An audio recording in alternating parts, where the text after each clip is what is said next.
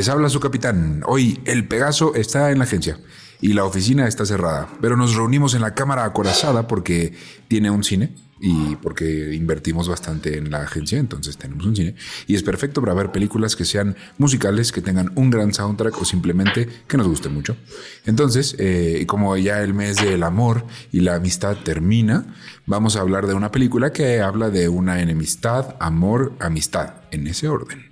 Vamos a hablar, o vamos a más bien a hacer una reseña de La La Land, como ya vieron en el título de aquí abajo si están en YouTube, o pues en Spotify si nos clicaron en Spotify. Pero primero vamos a saludar a la tripulación. Voy a empezar el día de hoy, no sé en dónde nos quedamos la vez pasada, pero voy a empezar con Fer el día de hoy porque está a mi izquierda. Fer, ¿cómo estás? Hola, ¿qué tal? Soy Fernando Santamaría y a veces yo vomito. este, y pues nada, estoy muy feliz.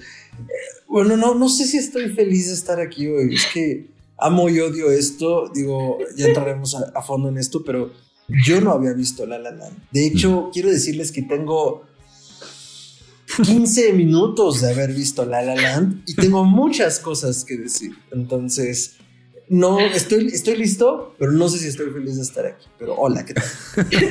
Esas me gustan. Pues muy bien, Fer. Erin, ¿tú cómo estás?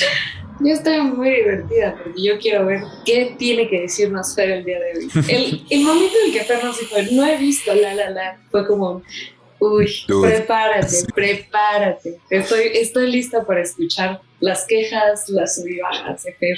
Cristo Rey. y pues bueno, como nadie me pregunta, yo también estoy en ansia. Este, pero Pregúntame cómo. Pregúntame cómo. Eh, igual que a Fer en Histeria, a mí se me olvida presentarme. Entonces, yo soy Ricardo Medina y pues aquí estamos listos para reseñar. Y antes de empezar, les recordamos que no se pueden usar celulares en la sala. Las salidas de emergencia están por donde sea que ustedes ven una puerta o una salida. Si están en una situación de emergencia, quiten el podcast y corran solo. Esa es la única excusa para quitar este podcast. Y eh, aquí vamos a hablar con spoilers va a haber spoilers de la película, así que si no la han visto, han pasado ya, eh, me parece que seis años. Sí, seis años desde que salió, entonces ya han tenido tiempo para verla, pero eh, aún así vamos a spoilear ahí por ahí unas cosillas, entonces si no la han visto, pónganle me gusta y luego regresen a ver el video, ¿vale? Eh, y ahora sí, vamos a los datos duros. Datos duros. Vamos a hablar un poquito de qué pasó, cómo, cómo estuvo la producción de la película. Y luego nos vamos en el plot y lo que no nos gustó y lo que, sí.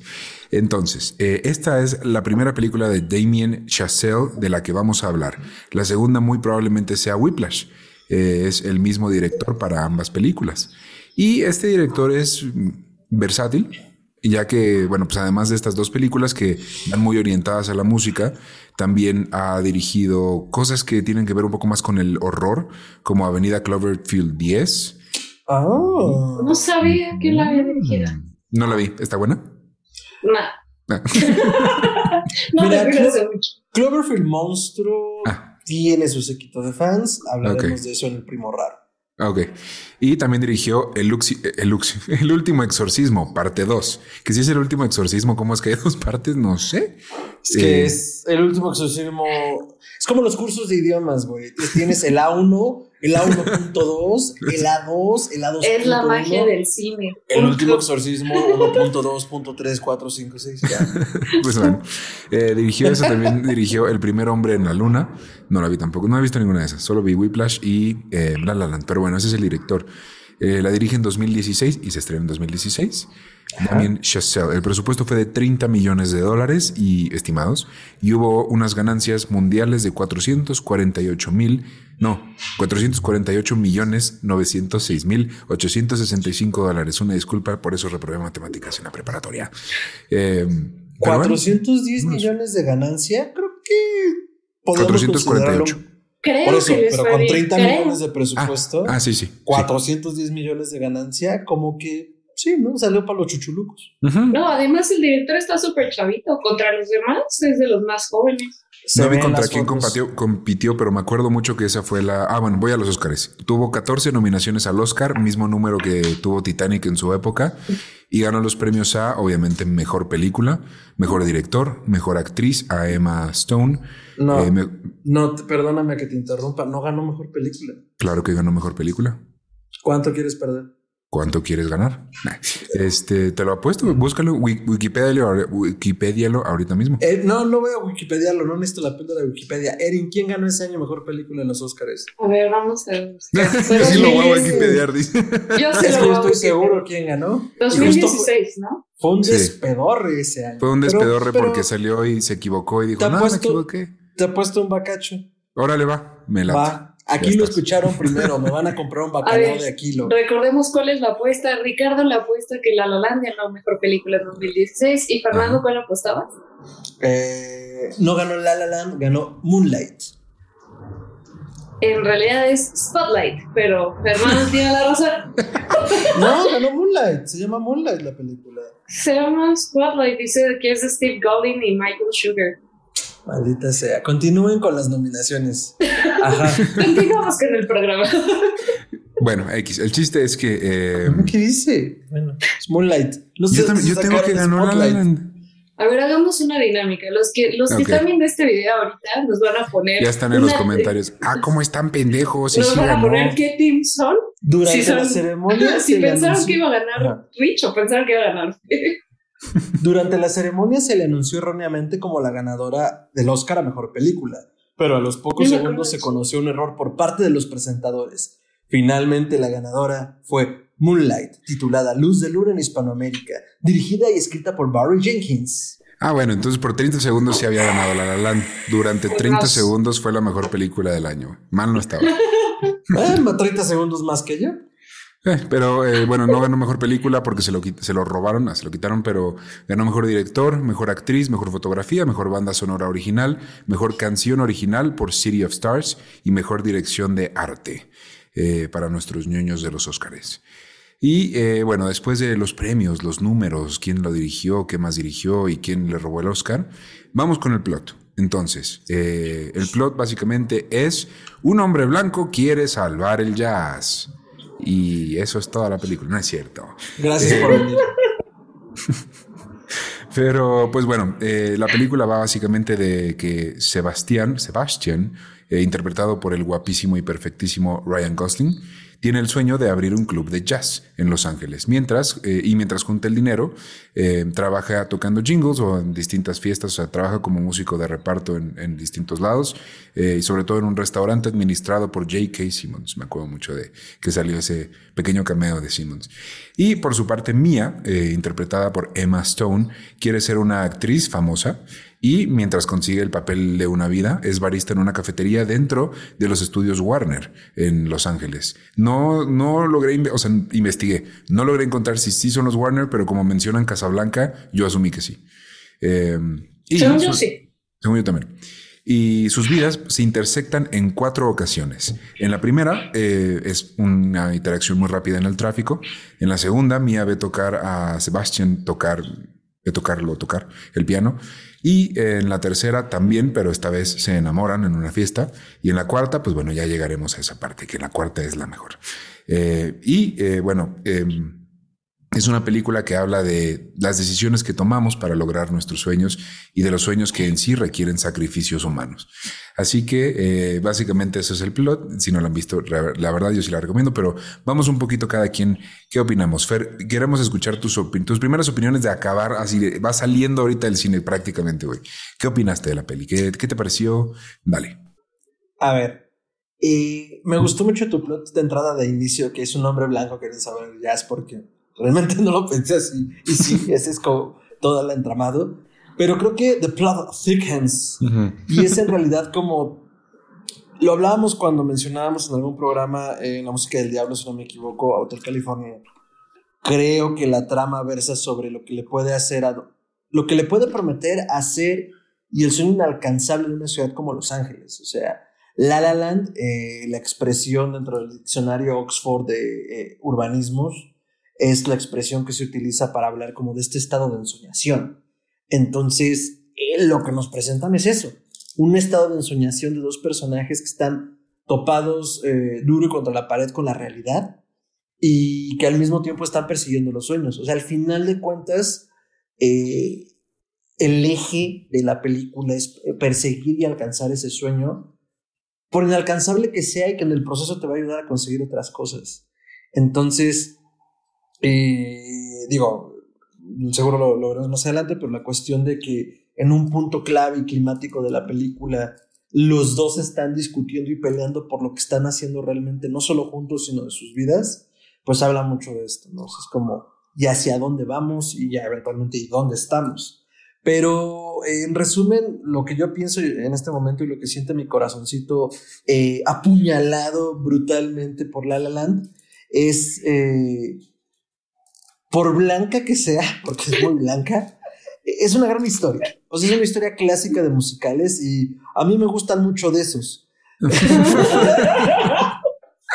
Algo que muy poca gente sabe y creo que lo mencioné hace no tanto también. Siempre que preguntan a la gente de, oye, ¿tú qué querías hacer de niño? ¿No? Ay, es que yo siempre quise hacer radio, yo siempre he querido hacer esto y lo conseguí, ¿no? Y yo decía, no, yo nunca. La verdad es que mentí un poco, porque aunque me dedico al horror y al podcasting, la vida estaba en mi espectro. Lo que sí estaba en mi espectro era ser músico. Ese sí es mi sueño de infancia y mi pasión en muchos sentidos. Entonces, ver musicales de esta naturaleza que le rinden tributo a tantas otras películas, eh, quizás la última que recuerdo es, este, tal vez me recuerden en programas como Moulin Rouge, en musicales como Moulin Rouge, que digo, se toma muchísimas licencias y, y va hacia otra dirección totalmente en cuanto a lo eh, musical y los tributos que hace. Y La La Land es muchísimo más conservador en ese sentido, ¿no? El propio director dice, claro, o sea, mis influencias son estas, estas, estas, estas. ahí están perfectamente claras, ¿no? Desde tomas idénticas hasta el hecho a nivel técnico de cómo se hace la peli, ¿no? Que sea sin cortes, que sea continuo, eh, que sean planos, que no tienen cortes. Gosling eh, ya sabe tocar piano, pero para poder tocar piano de la manera en la que lo hizo, pues fue reentrenarse, ¿no? Porque necesitaban que lo hiciera, ¿no? No es un doble de manos. Entonces eso le da una fluidez y una naturalidad a la peli que hace que eh, te concentres en la historia que te está apuñalando y matando por dentro, ¿no? Entonces, sí. Eh, Volvemos contigo al estudio, Ricardo.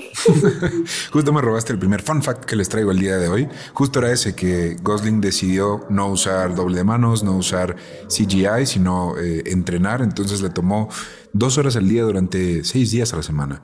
No sé durante cuántos meses, pero... Creo que cuatro meses. Cuatro meses para poder tocar sus escenas en el piano y al final pues lo acabó haciendo tan bien que el mismísimo dueño del mejor cameo que tiene esta película, que es John Legend, dijo, güey, qué envidia que aprendiste tan rápido a tocar el piano así, o sea, lo, hiciste muy bien. Entonces yo creo que palomita para Ryan Gosling, el hombre perfecto. Erin, ¿a ti qué te pareció la primera vez que la viste? ¿Cómo saliste del cine? ¿Saliste destrozada? ¿Saliste esperanzada? ¿Qué te pareció? yo. No, la verdad es que la, la, vez que yo la vi, sí salí destrozada para empezar, porque es una historia que yo creo que muchos nos, como que nos identificamos con eso. Es una historia en la que te ponen la realidad de las cosas. O sea, a todas las niñas y a todos los niños que también, o sea, a todos que nos gusten las películas de amor, creo que esta es una totalmente diferente, totalmente real, que te dice, las cosas no son como tú las sueñas. O sea, tú no vas a tener una historia de amor, siempre va a haber problemas, nunca va a ser literal un la la land, no va a ser algo bonito, siempre va a haber problemas y es tu decisión. Si quieres seguir tú ese paso y no quieres sacrificar nada y hacer tu mini historia como de amor, o querer sacrificar, querer avanzar, querer seguir tus sueños a pesar de todo lo que venga de eso. Siento que pusieron la película muy en ese plano. Para hacer un musical es un musical bastante tolerable. Hay muchas personas que no les gustan los musicales, los musicales, o sea, porque dices, es muy forzada la canción. hay muchas canciones que las sientes forzadísimos o por cada tres palabras que dices ya van, ya van a empezar a cantar otra vez así en el cine. Siento que en esta película fluyó muy bien la música, todo, todo lo que hicieron, la parte musical, la melodía, tal cual, el tema de Mia y Sebastián es pura melodía. Si te das cuenta es pura melodía y lo sientes de aquí. Te ponen tres segundos de esa canción y lo reconoces. Creo que eso es algo muy importante en una película. Que pongan un tema que no solo tenga lírica, pero que también te haga reconocer que es del personaje. Es una canción que tú dices, es el personaje. Entonces, creo que todos estos elementos hacen que la película, como dice Per, se haya llevado tan natural y la sientas como tan fácil de digerir, a pesar de que es una película bastante seria. Creo que es una de las mejores películas que ha hecho pues este director, aparte de Yo, yo sí creo que Whiplash es un poquito mejor como película, porque no es un musical pero ya llegaremos a eso en, en, alguna ocasión. Este, pues sí, yo la verdad es que me, me pasó similar a cuando eh, hay un artista español que me gusta mucho, que se llama Andrés Suárez y tiene una canción que habla, una canción que a todo mundo nos parece tristísima, que se llama Rosa y Manuel. Habla de su abuelo que tenía Alzheimer y su abuela que lo tenía que cuidar. Que nada más de la premisa ya dices, puta, qué tristeza, ¿no? Y él dice, a mí me dicen que esta es la canción más triste que tengo. Yo no lo creo así, yo creo que es una canción feliz, porque a pesar de que habla de una situación difícil, habla de lo bonito y de, de, las cosas buenas que hay dentro de ella y de los buenos momentos que comparten a pesar de esa situación. Eh, y un poquito de eso me pasa con, con esta película, ¿no? Porque todo, ay, es que qué triste, y es que no se quedaron juntos y luego al final se ven y luego... Y yo digo, o sea, sí, pero era lo que querían y era lo que siempre quisieron. O sea, al final es un final feliz para ambos. Sí, no acabaron juntos, a lo mejor no fue el amor de película que todos querían y esperaban de, y hubiera sido otra película más otro musical más en el que acaban juntos. No, fue el sueño de cada quien y así se cumplió y sacrificaron su amor para lograrlo. Y eso también creo que está bien. O sea, no, no solamente está él, pues sacrifiqué mis sueños por amor y así me quedé. También está la otra cara de la moneda y creo que esta película lo retrata bastante bien. Eh, y bueno, pues en cuanto al, en general cómo va, eh, a mí me parece simpático que empiezan un poco odiándose o no odiándose, pero eh, teniendo estas interacciones hostiles, primero en el tráfico, en la primera secuencia que tenemos musical. En la que Sebastián le está pitando a Mía porque ella está practicando sus líneas para la película y le acaba sacando el dedo así, te madre, pues tú también. Y ya cada quien va con su vida, ¿no? Y México cualquier día. México cualquier día. Yo creo, eh, bueno, no sé, habrá quien me corrija, pero yo pienso que Los Ángeles puede ser lo más parecido que tengamos a la Ciudad de México en Estados Unidos, ¿podría ser? Es una hipótesis. Manhattan, ¿no? Bueno, cualquier ciudad grande. Eh, podría ser cualquier. Exacto. Y, gentrificada con, con, mucha diversidad, ¿no? O sea, ah, con muchas razas, muchas personas. Todos tenemos nuestros Skid Row, sí, sí, sí. sí. Eh, y bueno, eh, y en eso conocemos como las motivaciones de los personajes, qué es lo que quieren, quién tienen a su alrededor. En el caso de Sebastián, pues solo es su hermana, que lo está empujando todo el tiempo a conseguir hacia alguien, a conseguir el amor, a salir y hacer una vida, y no solo obsesionarse con el jazz. Eh, y Mía, por su parte, pues igual sus amigas diciéndole que salga a fiestas, que no solo ensaye y que no solo vaya a audiciones. Eh, y luego se vuelven a topar en un restaurante, vuelve a ser hostil porque a él lo acaban de correr por querer tocar jazz en un lugar donde solamente tenía que tocar jingles de Navidad. Este, entonces, y es impresionante cómo J.K. Simmons en lo que salga lo hace bien. o sea, no, no tiene un papel malo. Todo lo es, es perfecto. Es min, es min, es, pesadito y lo quieres. Que lo peor, lo quieres. Me ofende muchísimo, pero lo voy a tomar. Eh, entonces, bueno, eso hostil. Esa es la segunda. La tercera ya es en esta fiesta en la que ella medio lo humilla un poquito, pero acaban haciendo la icónica escena que tiene Fer atrás, que es la del baile. Si no están en, YouTube, vayan a YouTube para ver nuestros fondos simpáticos de la película. Eh, y acaban haciendo ese baile, que acaba siendo, a mí la verdad, es mi canción favorita. Llegaremos a eso, pero bueno, de la peli. Creo que señalaste algo muy importante, Lini, es que ninguna canción sobró, en mi, en mi opinión. Yo todos los musicales que veo, sean de Disney, sean este, no de Disney, sean de Broadway, siempre hay una que dices, esta se la pudieron haber saltado y no me hubiera sobrado faltar nada. ¿Sabes cuál es la última que me que sentí eso? Mm. Así como de, ¿sabes? Aquí sobró encanto. Si le elimináramos no pasa nada en nuestras vidas. encanto salió sobrando. Pero bueno. Es, que ¿La canción? No, toda la película, pero ya. Ah, menso. Yo pensé que. Y dije, ¿y esa cuál es? Concuerdo contigo. A mí me sobró toda una película, pero bueno. ¿Y aquí no te sobró ninguna canción? no, la, la, verdad es que no. O sea. ¿Qué es lo que te digo? Estaba leyendo parte del proceso creativo que tuvieron el director y el compositor. Eh, eh, y, las horas que le invirtió este Horwitz, el compositor, eh, a los demos y a las composiciones y a los arreglos, fue brutal. Y, y al menos por lo que dice Chazelle, escuchó todo lo que le envió. Y entonces hasta que tuvo los matices correctos que sintiera él, si quiero que se sienta esto, pues eh, eso habla de la entrega en un nivel muy artesanal, ¿no? Sí, o sea, vamos a entregar las secuencias, o sea, simplemente esta escena que decías, ¿no? Eso, se eso no es un plató, eso se filmó en el atardecer, en el sky, en horizonte de, de, de, Los Ángeles. O sea, tenían que cuidar que no se hiciera de noche. y grababan un montón de escenas y un montón de tomas, tantas como pudieran por seguridad. Creo que cinco, cinco por seguridad. Entonces, eh, eh, ah, es un nivel de compromiso. Sí, sí, sí. Gente blanca salvando el jazz. Pero ya vieron la técnico. Que ahí también eh, es, es, una crítica que le hicieron y creo que es acertada en cuanto a la trama. Pero también digo, bueno, pues podría, pues, podría ser. ¿Por qué no? tenemos derecho a contar la historia que queramos y pues tenemos el derecho a criticarla como queramos. No es mala historia. Ya nos cansamos de ver gente blanca. Pues sí, pero, pues pero bueno, ahí está. Y digo, Moonlight, eh, no sabría decir si fue muy superior. Principalmente porque no la he visto. Pero espero que los expertos. Por ejemplo, empezando por ahí. Espero que los expertos lo hayan escogido adecuadamente y seguramente. Pero bueno. Sí, a mí no me sobró ninguna canción. Hay una que se vuelve anticlimática, pero justo es su, su objetivo dentro de la película, que es la que canta con, bueno, que canta John Legend y él toca el piano. Justo lo que quieren retratar es que pues esto no es la música que él quiere y a la que la película está ambientada, ¿no? Y, y sí, mientras la ves dices, o sea, me gusta, pero en otro contexto. Ahorita me está sacando mucho de experiencia. Justo es objetivo. Entonces, ni siquiera eso sobra. Em, y bueno, pues se conocen, bailan un bellísimo tap. Eh, me encanta esto de que no saben que están dentro de un musical, entonces para ellos es perfectamente normal salir de una fiesta y decir, pues vamos a bailar. Traigo mis zapatos de tap. Los traigo aquí a la mano por si acaso. O sea, se puede presentar la ocasión.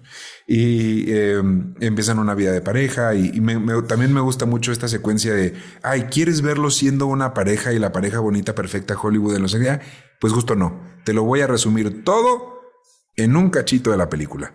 Y todo ese tiempo que no sabemos, me parece que fueron unos meses, o sea, porque te lo dividen como en verano, otoño, invierno, primavera. Lo dije pero entre, entre cuál y cuál secuencia. Eh, ya cuando son pareja, ya viven juntos y entonces que van al troll y que van a la boda de la hermana, que, o sea, como que hacen todas estas cosas juntos eh, y todos estos tripsitos y lo ponen como en, yo creo que son cinco minutos y es pura música, o sea, nunca hablan, solo como que te ponen estas escenas de que están viviendo esa vida en pareja.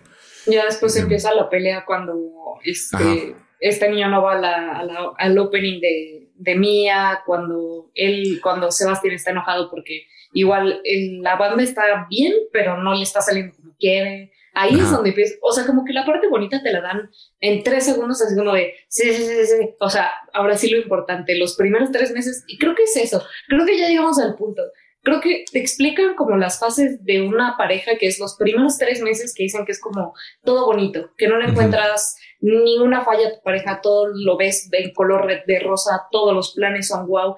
Y una vez que pasa eso, ya que estás ahora sí solo con la otra persona, ahí se empiezan a reflejar los problemas, las diferencias de cada uno. Y creo que lo vemos justamente cuando Mía le dice, oye, ¿por qué no fuiste a mi obra? Y creo que Sebastián había tenido otra creo que había tenido que grabar, ¿no? Estaba en un Es que creo que justo cuando acaba esta secuencia de que todo bonito y esas dates que tuvieron, es cuando él consigue trabajo en la banda de jazz que él veía en el bar y llega John Legend y le abre y le dice, oye, pues tengo este proyecto que es esta banda, ¿no?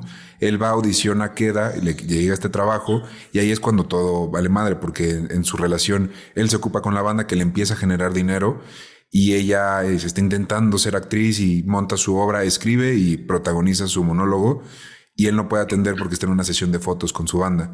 Entonces empiezan a ver estas fricciones de, pues es que no estás, pero es que tú y tu sueño, no te veo cumpliéndolo como tú me habías dicho que lo querías, no te veo feliz. Y él contesta diciendo, ah, pues sí, tú, porque pues no lo estás logrando, ¿no? Y yo sí, ¿qué más quieres de mí?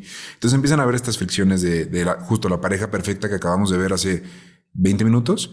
Ahorita está teniendo la peor pelea y se les quema el pavo.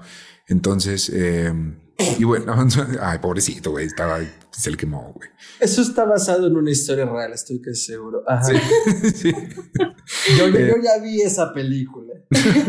Hablando de inspirado en hechos reales, la escena en la, la primerita escena en la que Mia está audicionando y entra alguien para darle un sándwich a la persona que lo está viendo, está inspirada en una historia real que le pasó a Ryan Gosling. Pobrecillo. Este, y está feo eso, está brutal. Y bueno, se pelean, eh, terminan, cortan, pero luego él se entera que ella tiene una oportunidad después de haber dado su monólogo, una productora la vio y quiere que audicione para esta gran nueva película, ¿no? Entonces va por ella, la recoge y le dice, no, lo vas a hacer, lo vas a hacer y la lleva. Y pues bueno, ella audiciona, canta una canción bien padre. Creo que para este punto ya podemos los tres, o bueno, no sé si vamos a concordar, pero en mi opinión ninguno de los dos canta. O sea, no los contrataron por buenos cantantes. Los contrataron por pues, buenos actores. Cantan bien. O sea, no son espectaculares ni son profesionales, pero. No es Iwan McGregor en Moulin Rouge, pero se defiende. Eh, Iwan McGregor también canta bien. Vamos a decir, no, no son Hugh Jackman, pero hacen su esfuerzo. Hugh Jackman canta mejor. No, Hugh Jackman canta muy bien, güey. Bueno, en mi opinión canta muy... Él, puede hacer todo, es Dios, no es cierto. Otra vez dinámica, comenten a quién le van, a Hugh Jackman, a McGregor. Iba a ser un chiste muy, muy denso, pero me lo voy a guardar para después de, la grabación. no me lo No, mejor no. Em, el chiste es que, bueno, e, ella se echa esta canción de, de los tontos que sueñan o The Fools Who Can Dream. Creo que sí se llama así. Y ahí te retratan todo. El dato curioso de esa escena, de a, mí, a Emma Stone solo le dieron la letra y le dijeron, tú vas entre, entre música y palabras, tú haz con la escena lo que quieras. Y a puro oído, este compositor, em, Justin Horwitz, fue tocando el piano conforme iba, ella iba cantando. Entonces todo eso fue improvisado en el momento de grabar la escena. Em, y ahí, pues bueno, es cuando la puerca todo es el rabo, y como dicen mis tías, y a ella le sale la oportunidad de la vida que quería. A ella le sale irse a París a grabar esta gran película como la protagonista que pues muy probablemente la haga una superestrella de Hollywood, ¿no? Y él, pues mientras, mientras tanto, pues tiene lo de la banda. No, no recuerdo si ya para ese entonces ya se iba acabando ese proyecto. Me parece que, que le renunció. Em, pero entonces dice, bueno, pues tú te vas y yo me tengo que quedar y nuestra relación que pues obviamente no puede, no puede continuar. Pues bueno, se acaba y siempre te seguirá amando y siempre nos quedará París. Y pues bueno, ahí es como que uno piensa ahí ya va a ser el final, ¿no? Pues no, porque nos llevan ya a unos años antes, a lo mejor un año antes, dos años antes, y descubrimos que por un lado, Mía se casó, tuvo una hija, por, ahí y pues junto con su esposo están de regreso en Los Ángeles, porque me imagino que viven por el mundo con la carrera de ella como actriz. Y ella está saliendo ahí por Los Ángeles, hay tráfico, entonces estacionan, van caminando y se encuentran con un barecito de ellas. Y bajan y resulta que es el bar de ellas de Sebastián, de Sebastián. Y, y, ella lo ve y no dice nada y él no, no la ve hasta el final. Eh, no, la ve antes de empezar a tocar. No, la ve antes de empezar a tocar porque hasta les da la bienvenida. Sí, sí, sí. Y este... Perdón que te interrumpa, varias cosas. Sí, sí. Eh, agradecemos el ojo de águila, pero creo que hay que señalar varias cosas de lo que ya comentaste ahorita. Eh, a ver, el periodo de tiempo hasta donde entendí en La La Land es alrededor de un año y medio, dos años. Porque de hecho, entre que empiezan a salir y que tienen estos problemas, creo que pasa un año. Por ahí me acuerdo que leí. Es que te, lo ponen como en estaciones. O sea, te ponen esto en invierno. Pero, pero, pero, ¿de qué año? Obviamente su intención es ser atemporal. O sea, te va a decir cuándo. Es más, ni siquiera sabemos si es realmente como contemporánea. Porque pues se nutre de tantas cosas que, que esa es totalmente la intención de Chazelle. Así es por los celulares. O sea, sí, pero vaya, mi punto es como es la intención, ¿no? Eh, y por otro lado, eh, pues el periodo de tiempo que nos marcan hacia el final, que es lo que está diciendo ahorita, pues son entre la audición y entre que tomaron caminos separados a ese momento, pues son cinco años. Es el invierno de cinco años después. Ah, ajá. Perdón. Eh, y estoy seguro que iba a decir otra cosa que se me acaba de olvidar. Continúen. Está bien. Y eh, bueno, pues ahí es cuando culmina todo y me parece la genialidad más grande que pudieron haber hecho con esta película y con esta escena y con este final en especial. Porque entonces cuando Sebastián ve a Mía a lo lejos y se sienta y tiene este valiosísimo momento de decir, eh, tengo el piano enfrente y puedo hacer, puedo no hacerlo, pero puedo hacerlo. Y empieza a tocar el tema de Mía y Sebastián. Y entonces no, el director nos muestra lo que pudo haber sido, lo que iba a hacer o sea, si se quedaban juntos, a lo mejor él se hubiera ido a París con ella y él se hubiera dedicado pues a tocar igual en barecillos, encontrando trabajos por ahí de pianista, mientras ella cumplía el gran sueño, hubieran regresado, él hubiera sido el... el ay, perdón, pero ¿ibas a decir algo? Eh, no, o sea, como eso, pero ya, ya que cortaste, es que aquí está una de las cosas que sí me parece interesante la trama, era si él renunciaba a su sueño. Y deja tú eso, les traigo yo un fun fact la mayoría de los que vieron la película, y en su momento lo pensé, es el, el hubiera, y en realidad no era el, el punto de esa escena. Se supone que lo que querían lograr era retratarte la, la película de Hollywood que cambió la, o sea, con, cambió todo el tipo de historia que era antes. Por ejemplo, antes las historias de amor eran súper, súper, o sea, perfectas, la historia no pasaba nada y no había como mucho sentido en por qué si él renunció y ella sí seguía allá, pero él sí la siguió a París, pero él también seguía tocando en París, pero entonces ¿cómo le hizo? Pues esa parte de la relación perfecta era lo que el viejo Hollywood te daba. Entonces, se supone que esta escena lo que quería lograr y la escena que pensamos que era el hubiera, en realidad es, esto era el viejo Hollywood, esta era la vieja historia era la pareja perfecta que sin importar cuál era el problema, siempre salía con un final de fantasía y todo salía bien. Cuando en realidad lo que queremos hacer ahora con el cine es que veas la realidad de las cosas y te pongo algo con lo que tú te puedas sentir relacionado, o sea, que ya te sientas identificado y no lo sientas como una fantasía. Entonces, ese era como el punto de la escena que habían hecho y justamente dijeron que si te dabas cuenta en la película, pusieron a Los Ángeles tal cual es problemático, movido. Cuando Mia está en una de las, de las audiciones, el, director saca el cel y no la ve. Y cuando Sebastián está tocando, nadie lo pele en el restaurante. Entonces es ese tipo como de Hollywood que dices, todo el mundo anda de volada, en realidad no pone atención hasta que están en escena, si no es lo bastante bueno, si no te metes bastante en lo que quieres hacer y no le das ese push, no vas a llegar en una ciudad tan conflictiva como esa a como te la ponen en las películas, que era de todo está bien, no pasa nada. Entonces, ese es el fun fact de esa última escena, es el viejo Hollywood contra el nuevo. Yo creo que cumple ambos propósitos, totalmente cumple eso, o sea, sí es, y me acuerdo muchísimo que lo tuiteé, ahí debe estar mi tweet en arroba tiranosaurio Rix, porque salimos un amigo y yo de verla y le, le platiqué, le dije, güey, este es el mejor final que ha hecho un pinche musical de Hollywood en forever, o sea, justo es eso, no, no me dieron lo que todo el mundo esperaba y lo que siempre han hecho los musicales toda la vida y todas las películas así, de romance y lo de bonito, sino que le cambiaron un poquito eso y, creo que cumple con eso. Al mismo tiempo también cumple el, el que hubiera sido, o sea, el otro camino que se pudo haber tomado. Si él renunciaba a su sueño, entonces se hubieran ido a París y hubieran regresado, él hubiera sido el papá y ella sería la gran este, actriz y él no sería el dueño del club. Contrario a ambos decidieron ir por su sueño, ambos van, no, nunca vemos el que hubiera sido si ella renunciaba a su sueño, ¿no? Eh, pero bueno, eh, yo creo que cumple con ambas funciones. Eh, y pues bueno, vemos toda esta secuencia que a mí me parece muy bonita porque además son siluetas y son colores y está un poco animado. Entonces creo que invirtieron bien ahí su presupuesto porque se ve cool. y al final, pues bueno, acaba tocando, regresamos a la realidad, a lo que sí pasó. acaba de tocar la, la melodía todo el mundo le aplaude. Yo creo, ahí yo creo que todo el mundo se sacó de onda, ¿no? Porque todos esperaban así como jazz o así, y él nomás como que tocó su, la cancioncita y todos nada más aplaudieron de, oh. Estuvo chido, bien. Y como que para ellos no significa nada, pero para nosotros que sabemos la historia así. Y nada más, pues bueno, al final, este, Mia decide, me decide irse después de esa canción, ya tuvo suficiente, sale con su esposo y da ese último, ese último volteo a ver.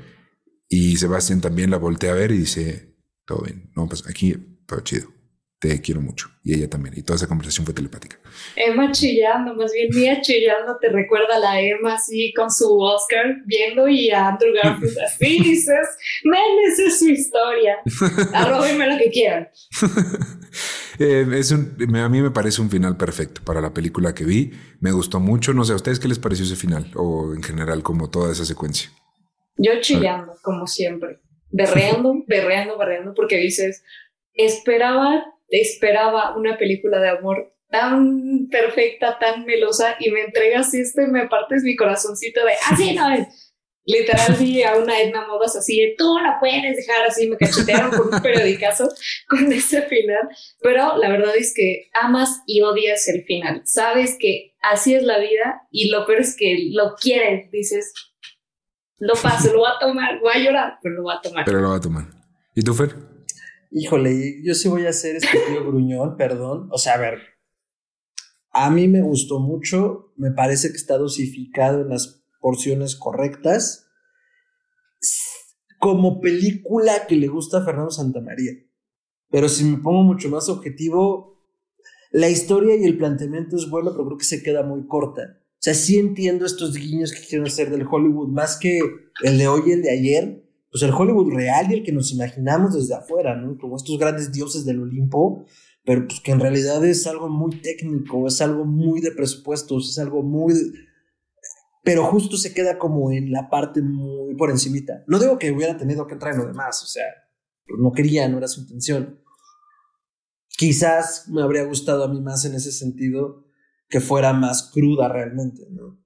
Como, como musical, eh, pero más cruda, digo. Eh, por ejemplo, Moulin Rouge, dentro de la fantasía que es, porque es completamente una fantasía, sucede en un París completamente ficticio, tiene dos, tres momentos que son bastante crudos.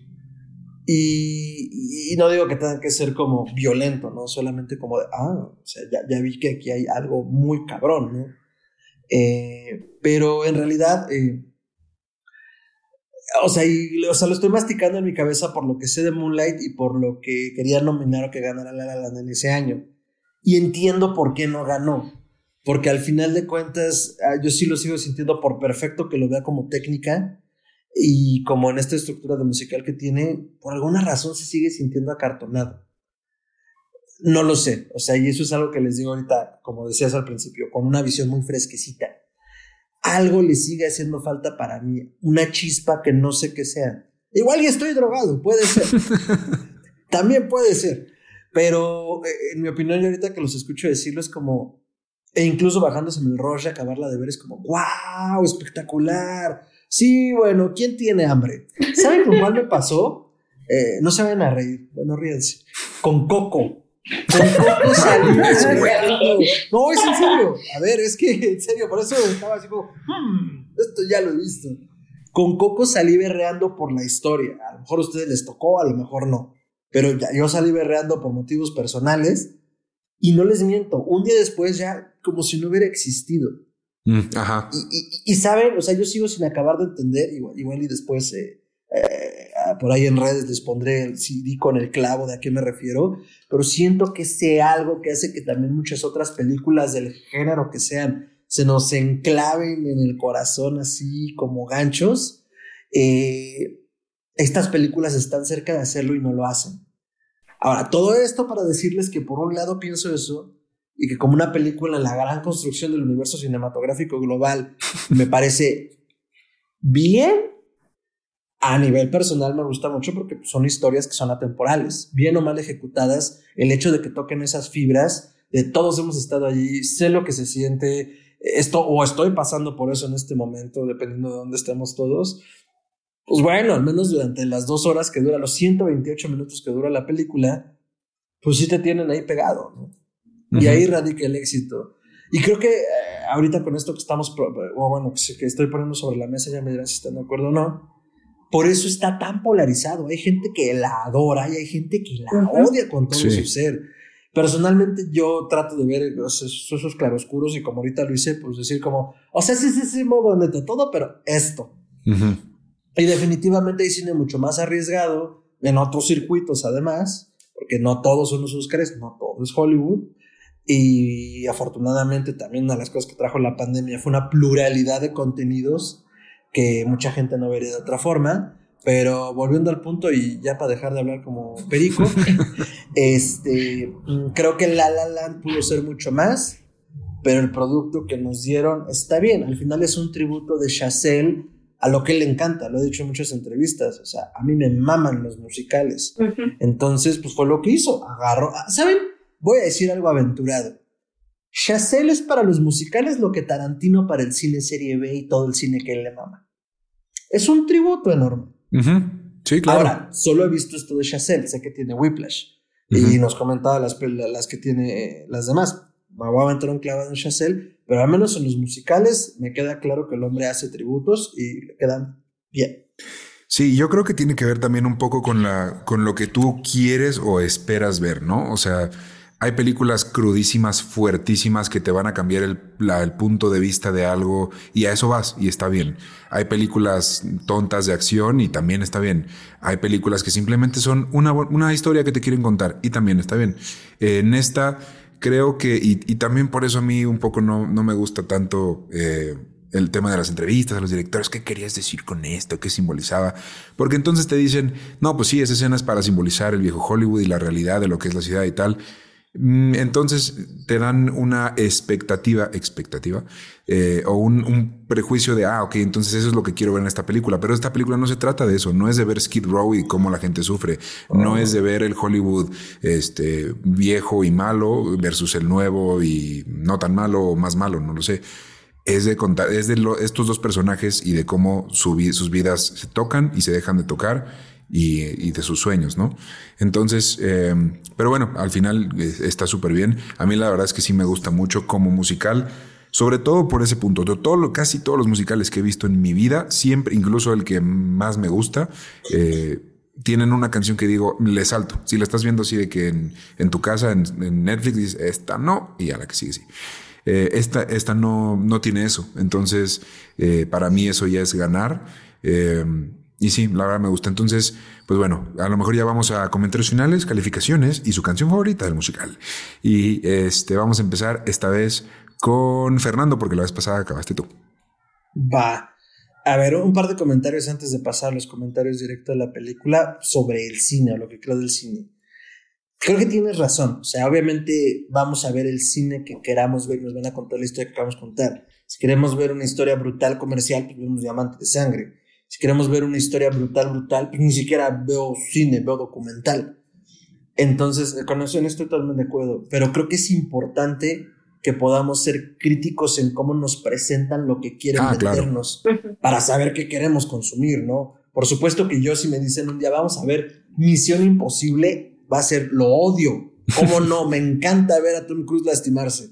Pero no me encanta que se lastime, pero como hace sus stunts, pues, o sea, tiene mucho compromiso, ¿no? Sí. Eh, o sea, y eso lo entiendo perfecto. Y con La La por eso justo mi crítica era esa, ¿no? En el gran universo cinematográfico. Ya. Eh, o sea, eh, pudieron contar esa historia de mil otras formas, pudo no haber existido, pues bueno, ahí está, está, está cool. En a nivel personal es como, a mí me gustó, chido. Entonces una cosa una cosa y otra cosa otra cosa. Pero, eh, ah, y bueno, esto que decías de las entrevistas, yo creo que sí nos da carnita, pero es importante ver y hacer eso después de ver la película y hacer estas críticas. Sí, exacto. ¿Sabes qué? Yo pienso en la peli y esto me pareció esto. Chazelle declaró que. No, no, no. A ver, yo creo que esta, a esta lectura me hizo. Eh, y que es un vicio que tiene mucho la gente hoy, y por la gente me refiero a todo el mundo. Criticar la película y hacer estas expectativas que decías, antes de verla. O sea, quieren verlos con el color del calzón. Con un teaser, güey.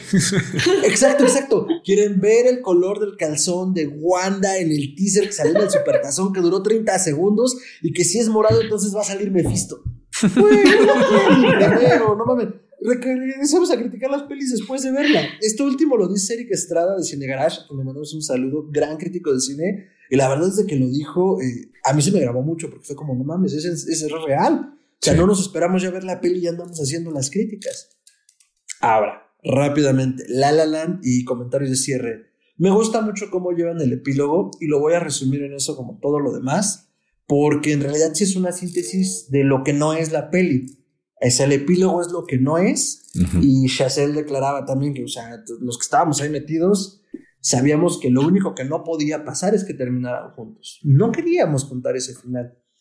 Entonces, eh, creo que ese recorrido está muy chingón en el sentido de eh, lo que pudimos haberte presentado, pero en realidad decidimos presentarte esto. O sea, le hace un buen contrapeso porque también el, el trago amargo de alguna forma ya no es tan amargo cuando dices, bueno, o sea, estas son el mar de posibilidades en, esta historia, ¿no? Bueno, esa posibilidad.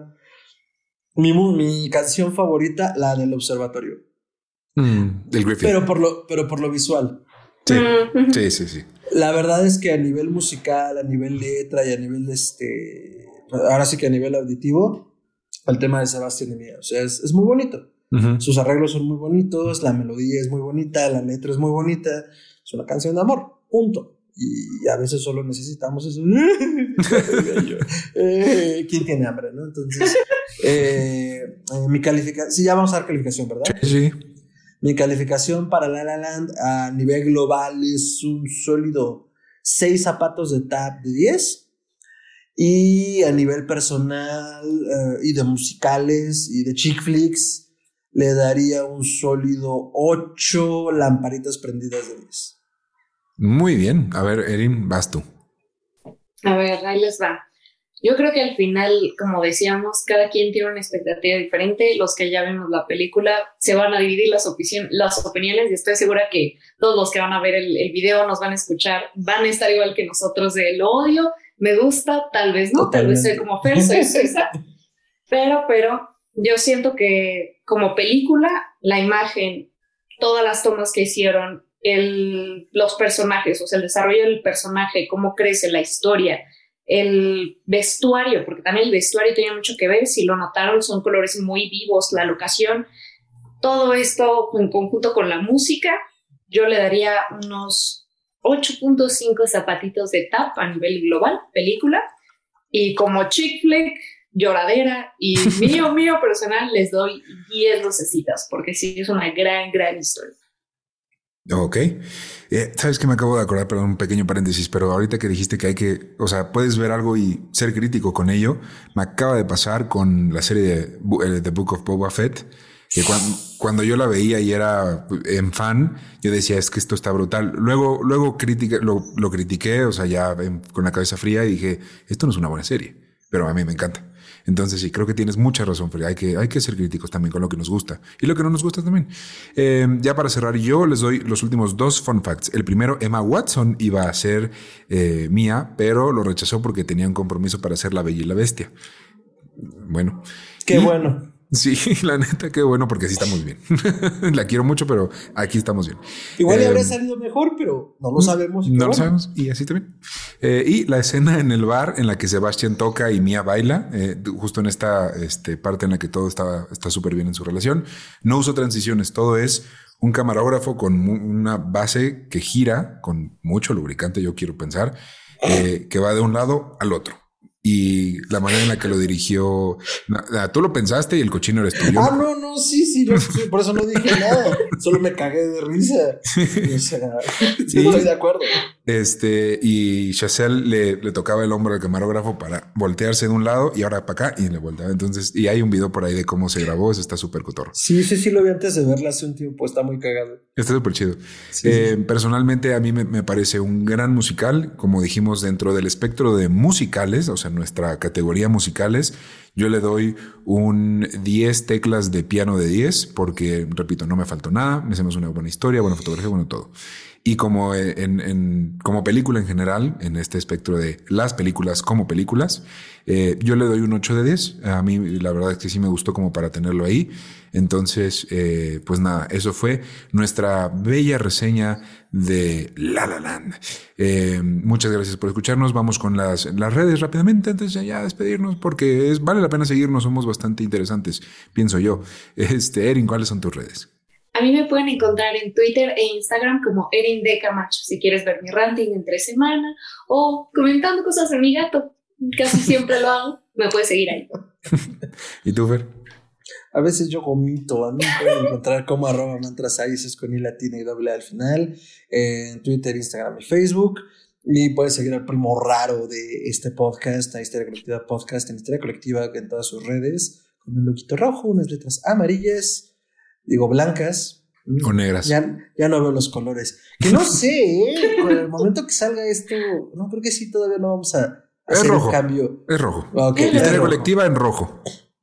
Y este, y eh, bueno, pueden escuchar todo sobre ficción, magia, ocultismo, casos supernatural, literatura y todo lo que tenga que ver con la cultura del horror. Y a mí pueden seguir en redes para unirse las voces de mi cabeza, está chido el cotorreo. También hablo mucho de mi gata, entonces, eh, eh aquí somos Cat People. Y este, una última cosa sobre La Land. ¿Es un final feliz o es un final triste? Es un final y basta. me gustó, me gustó. Se tenía que, se, tenía que acabar y se acabó. Este, a mí me encuentran como arroba tiranosaurio Rix en Twitter e Instagram y ahí estamos hablando sobre todo de películas, de música y de todo eso. Y a este podcast lo puedes encontrar como arroba musicronautas eh, en todos lados, Twitter, Facebook, Instagram y TikTok, y estamos activando más el TikTok para que haya más actividad por ahí. Y, em, y pues nada, muchas gracias por escucharnos. Acuérdate de unirte, de agendar tu viaje aquí. si te suscribes, ya lo agendaste. Si le das así manita arriba, ya eres VIP. Y si nos mandas por ahí un follow en redes sociales, también te vamos a agradecer mucho y a mandar muchos abrazos y besos musicales. Entonces, pues sin nada, vamos a, a irnos ya de esta sala de cine. Gracias por escuchar de nuevo. Recuerden que la vida sin música es un etcétera. Hasta la siguiente semana. Adiós. Ustedes no lo ven, pero estoy bailando tap.